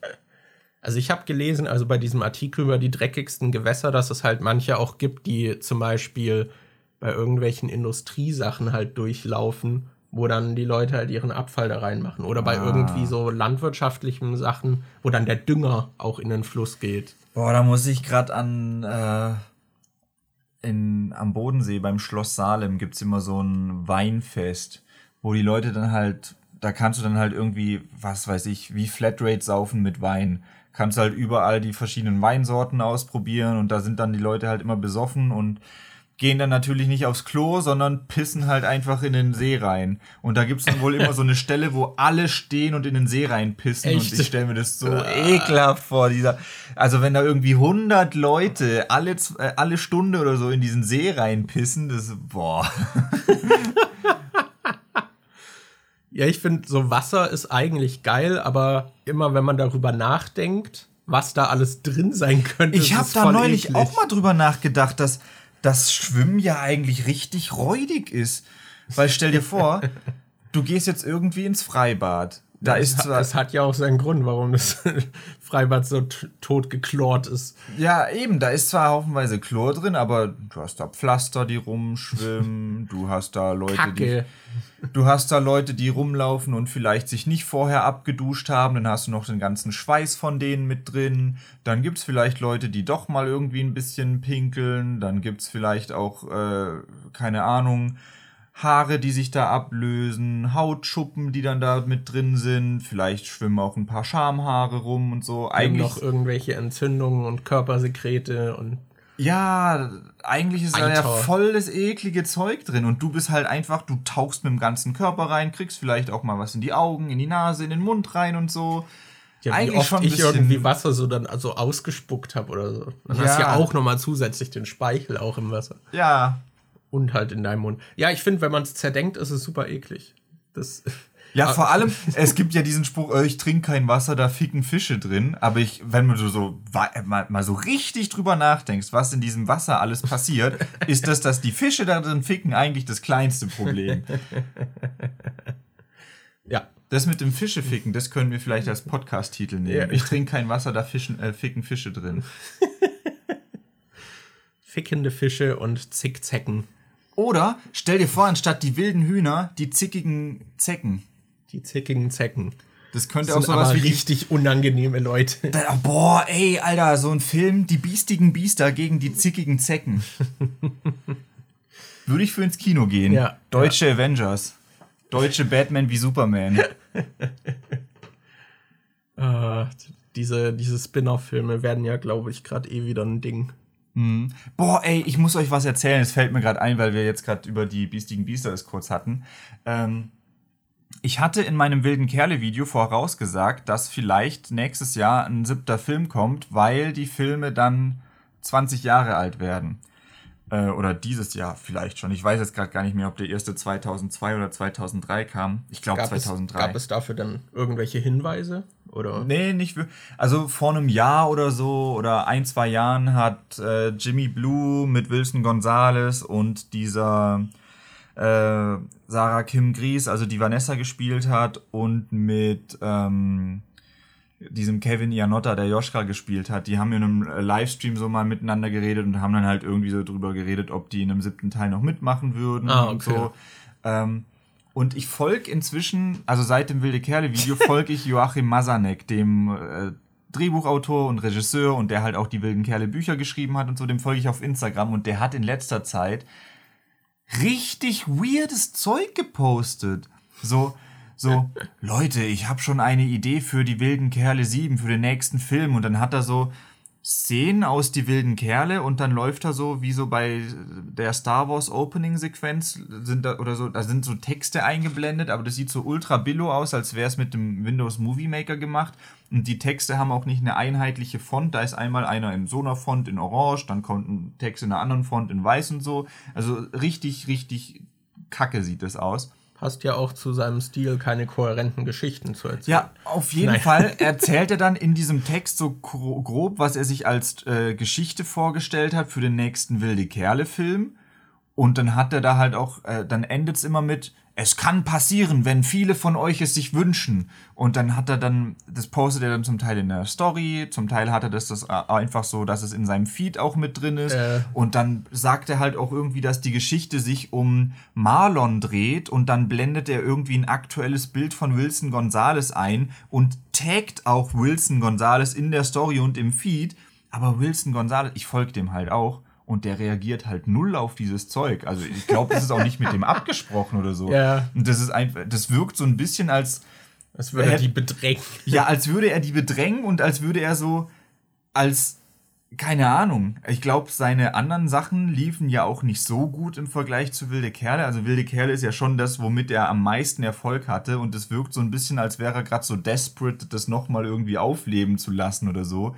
Und als also die Leute in den Kommentaren auch so, ja, ich will das unbedingt, ich wünsche mir das, ja, wilde Kerle 7. Und er, er haut da irgendwie so komisches Low-Budget-Zeug raus, äh, taggt Wilson Gonzales. Wilson Gonzales reagiert nicht drauf. Das wirkt so ein bisschen, als würde, als hätte der da selber keinen Bock drauf und so. Das ist richtig weird.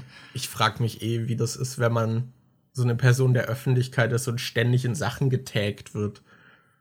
Ich, also ob du das überhaupt noch mitbekommst, ob du das einfach ausstellst, das geht bestimmt auch. Ja, also. Aber. Also ich glaube, im Podcast kann ich es auch, auch sagen, weil das dann eh nicht so viele Leute mitkriegen, weil, äh, wie wenn ich das jetzt auf einem Video, äh, in einem Video erzählen würde. Aber ich hatte mir für das wilde Kerle-Tattoo ja zum Beispiel überlegt, dass ich den Schauspieler von Gonzo Gonzales, also Lennart Berzbach, dass ich den kontaktiere und frage, ob er Bock hätte, beim Tattoo dabei zu sein oder zumindest irgendwie, dass er, was weiß ich, ein Autogramm gibt und dann lasse ich mir das zusammen mit dem Motiv dann stechen. Und den habe ich dann auch angeschrieben, habe ihm an zwei verschiedene E-Mail-Adressen, die ich gefunden habe, eine E-Mail geschrieben und ihm das halt auch erklärt. Und habe aber bisher noch keine Antwort gekriegt und ich mhm. glaube, ich habe dem vor zwei Monaten geschrieben oder so. Oh, okay. Ähm, und das Ding ist, wenn du bei dem halt irgendwie, der macht halt inzwischen Musik, ist mit Bands unterwegs, äh, gibt Gitarrenunterricht und ich glaube, der hat halt einfach nicht so viel Bock, die ganze Zeit mit wilde Kerle in Verbindung ja, gebracht zu werden. Das war halt, ja, der, ja. Der war halt ein Kind und hat da mal einmal in einem Film da mitgespielt. Ja, genau. Und der ist halt, wenn du auf sein Instagram-Profil gehst, oder seine Musikvideos auf YouTube guckst, da sind halt voll viele Kommentare drunter wie, hey, du bist doch Gonzo Gonzales oder ich fand dich cooler, als du noch Gonzo Gonzales warst, mach doch mal wieder sowas. Und ich stelle mir das halt so ätzend vor, wenn du in der Vergangenheit mal irgendwas gemacht hast und du jetzt eigentlich damit abgeschlossen hast und du trotzdem immer darauf reduziert wirst. Wenn du dann eigentlich deine Musik machen willst und dann kommen aber alle und keiner schreibt was zur Musik, sondern da sind dann lauter Kommentare zu, ey, du bist doch Gonzo Gonzales. Deshalb habe ich mich auch eigentlich richtig schlecht gefühlt, ihn anzuschreiben, weil ich schon dachte, der wird da sowas von keinen Bock drauf haben wahrscheinlich, aber ich muss es, ich, ich probiere es halt doch. Und hab's auch irgendwie schon so mit reingeschrieben, dass ich es voll okay finde, wenn er da keinen Bock drauf hat, dass ich das total nachvollziehen kann und so, aber er wird halt trotzdem die ganze Zeit mit dem Zeug bombardiert. Und jetzt ist mir das neulich auch aufgefallen, weil die wilde Hühner, äh, wilden Hühner, da gibt's eine, die heißt, äh, da gibt's diese Trude, die in den Bü äh, Film halt so ein bisschen die dickere ist, die dann irgendwie halt auch mit äh, ihrem Selbstwertgefühl und so ein bisschen zu kämpfen hat und so und dann halt später ein bisschen mehr aufblüht. Und die Schauspielerin von der, Sasa Inchi Bürkle, die macht halt inzwischen Musik auch. Aber äh, schon schon, glaube ich, auch so ein bisschen erfolgreicher ist die. Und ähm, also ich habe jetzt gestern mal die Musikvideos von ihr angeguckt. Die hat irgendwie auf ihrem YouTube-Kanal vier Musikvideos und die sind, äh, haben so 100.000 Aufrufe auch. Also es ist schon ein bisschen erfolgreicher dann. Äh, und die hatte auf Instagram neulich gepostet, dass sie jetzt sogar bald als äh, in Berlin äh, ist, glaube ich, im August ein Scooter-Konzert und da ist die, glaube ich, als Voreact mit dabei ah. bei Scooter.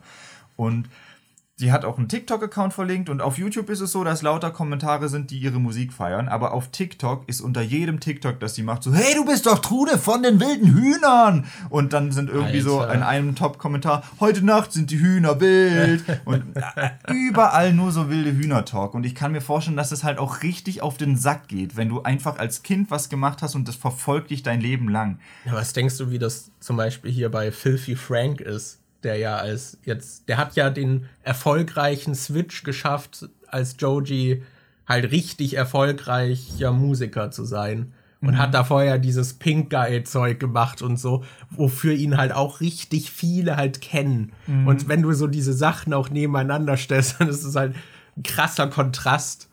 Und ich glaube, der wird es halt auch nie so ganz ablegen können. Ja. Weil die Leute werden halt ihn damit immer verbinden. Auch wenn ich, ich weiß nicht, wie schlimm das für ihn ist, aber ich kann mir das halt, ich weiß, also ich stelle mir das super weird vor, wenn man halt so eine Sache hat. Also da war es zumindest auch ein großer Teil und der hatte großes Publikum irgendwie, aber wenn es jetzt irgendeine Rolle ist, die du vor 15 Jahren gespielt hast, stelle ich mir das richtig nervig vor, weil das halt auch für dich so ein kleiner Teil deines Lebens war. Und andere. Und für dich so irrelevant mittlerweile ja. ist weil du damit wahrscheinlich außer die Leute, die dich immer wieder drauf ansprechen, nichts mehr am Hut hast. Ich, Ey. ich folge jetzt auch auf Instagram Paula Schramm. Die hat in, ich glaube, die war in Wilde Kerle 5, hat sie das Vampirmädchen gespielt. In äh, Wilde Hühner 3 hat sie Sabrina gespielt. Das war die, die dann was mit Fred hatte, also mhm. die mit der, von der, mit der Sprotte betrogen wurde quasi. Und äh, in Französisch für Anfänger hat die damals auch mitgespielt. Das ist auch so drei Kinderfilmrollen, die sie damals hatte. Und die hatte neulich halt auch eine Story gepostet von einer Nachricht, die sie aktuell gekriegt hatte. Und die Nachricht war halt, Sprotte ist viel hübscher als du. und sie meinte dann nur dazu, wenn dich so eine Rolle 15 Jahre später immer noch verfolgt. Und, boah, ich kann mir gar nicht Alter. vorstellen, wie ätzend das sein muss. Also, das ist halt auch eine schwierige Situation, weil du willst vielleicht weitermachen mit was anderem und hast mit dem Kapitel schon abgeschlossen, aber für andere ist es halt irgendwie so ein großes Ding und die haben dich vielleicht nach Jahren jetzt zufällig entdeckt und denken dann natürlich, ja, ja, krass, dich habe ich voll oft, du warst so ein großer Teil meiner Kindheit. Und dann es ist es ja auch halt irgendwie eine natürliche Reaktion, dass man dann so denkt, boah, cool, ich kenne dich noch von damals. Es gibt halt auch so, ich finde, wenn das auch so ein kleiner Teil ist, gibt es ja auch wenig Facetten, die irgendwie kommentiert werden können. Ja. So, das wird sich halt immer wiederholen, weil es gibt ja nur ein beschränktes Ding. So, wenn du, keine Ahnung, tausend Videos gemacht hast mit irgendeiner Persona, dann gibt es zumindest verschiedene Sachen, die Leute vielleicht irgendwie ansprechen können oder cool fanden. Und verschiedene Facetten. Aber wenn du irgendwie so eine Nebenrolle in einem Film hattest, wo du dann halt fremd gehst. Ja. dann, so, was sollen die Leute denn dazu sagen? Grad Außer bei, was Negatives. Bei dieser Sarah Kim Gries kriegt man das ja auch mit, wenn man da sich mal TikTok anguckt.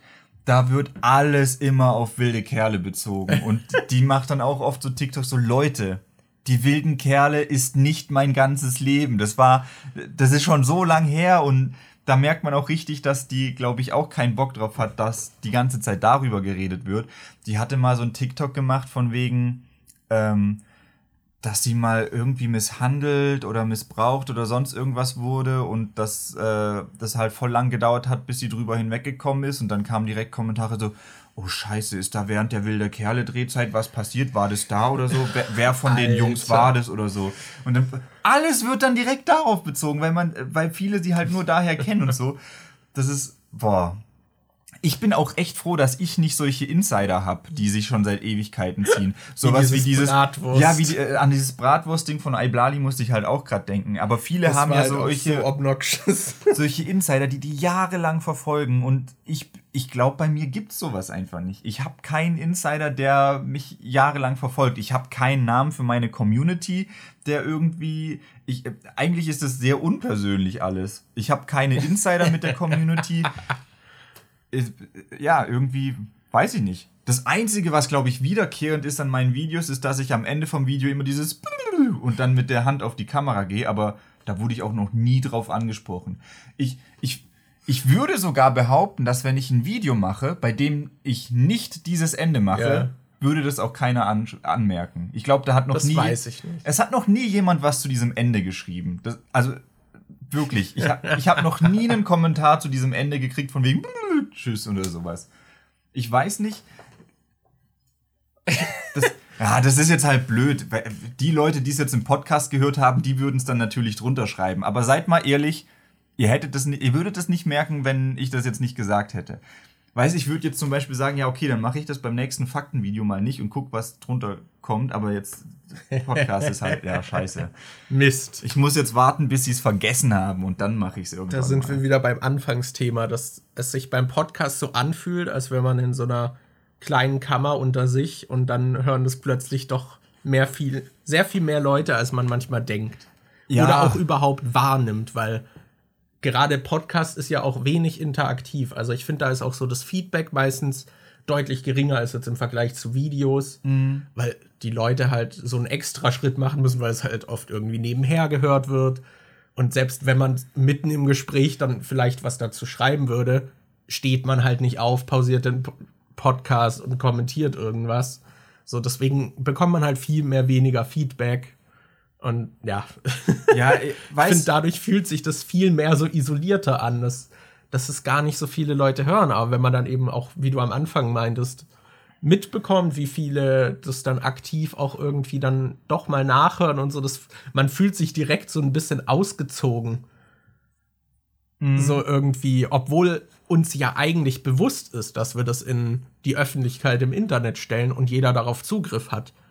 Das, also ich verstehe ich nehme jetzt mal einen Vergleich, so dass zum Beispiel Leute auch immer schockiert sind, wenn ihre Eltern sie bei Twitter entdecken oder so. Ja. Und da war ich halt schon immer so weit, dass ich dachte, ja, es kann halt passieren. Mhm. So, weil ist ja ein öffentlicher Account, so kann natürlich auch sein, dass mir da, keine Ahnung, meine Chefin von der Arbeit plötzlich folgt, weil sie mich entdeckt. Auch wenn, fände ich auch weird, irgendwie, wenn die äh, plötzlich mir auf Twitter folgt, aber kann natürlich sein. So. Ja, das muss man halt auch bedenken. Das ist zum Beispiel auch einer der Gründe, warum ich im Podcast oder sonst irgendwo halt auch nicht großartig über meinen Job rede oder so, weil Mhm. ich halt auch die ganze Zeit im Hinterkopf habe, ja, könnte halt auch Person XY hören oder so. Ja. Deshalb so manche Themen be- behält man schon natürlich für sich, weil man da nicht will, dass äh, da irgendjemand was in den falschen Hals bekommt oder so. Aber es passiert halt leichter, dass man vielleicht mehr erzählt, als wenn wir hier jetzt ein Publikum hätten und die Leute sehen würden und wissen, wer das hört. Ja, äh, äh, also bestes Beispiel ist ja auch das, was äh, neulich war mit, dass ich beim Klassentreffen war und dann Leute halt, die, über die wir im Podcast geredet haben, zu mir meinten, hey, du hast im Podcast über mich geredet und Ja. du hast nicht so geile Sachen gesagt. Wo, wo ich denke, ja, stimmt, wenn man so richtig damit konfrontiert wird, für die ist es bestimmt nicht geil, aber ich denke mir halt so, gut, wir haben es halt anonymisiert, sodass eigentlich nur die Leute, die dabei waren, wissen, wer gemeint ist Ja. und und ich würde halt sagen, wenn wir jema irgendwie über jemanden geredet haben, dass der scheiße war, dann war der damals halt auch wirklich scheiße. Ja. Das muss ja, ist ja dann auch, wenn wir das sagen, keine Aussage, dass die Person heute immer noch so ist. Kann ja sein, dass die sich in zehn Jahren krass geändert hat. Ja, klar, das kann natürlich sein. Aber wahrscheinlich, weiß nicht, die Perspektive der Person war wahrscheinlich anders und das fühlt sich dann gerade noch durch eine geschönte Erinnerung wahrscheinlich sehr unfair an. Mhm. Aber ja. Naja. Naja, aber das mit dem Improvisieren hat doch jetzt gut geklappt, oder? Ja. Zickende Zick, Zecken und fickende Fische.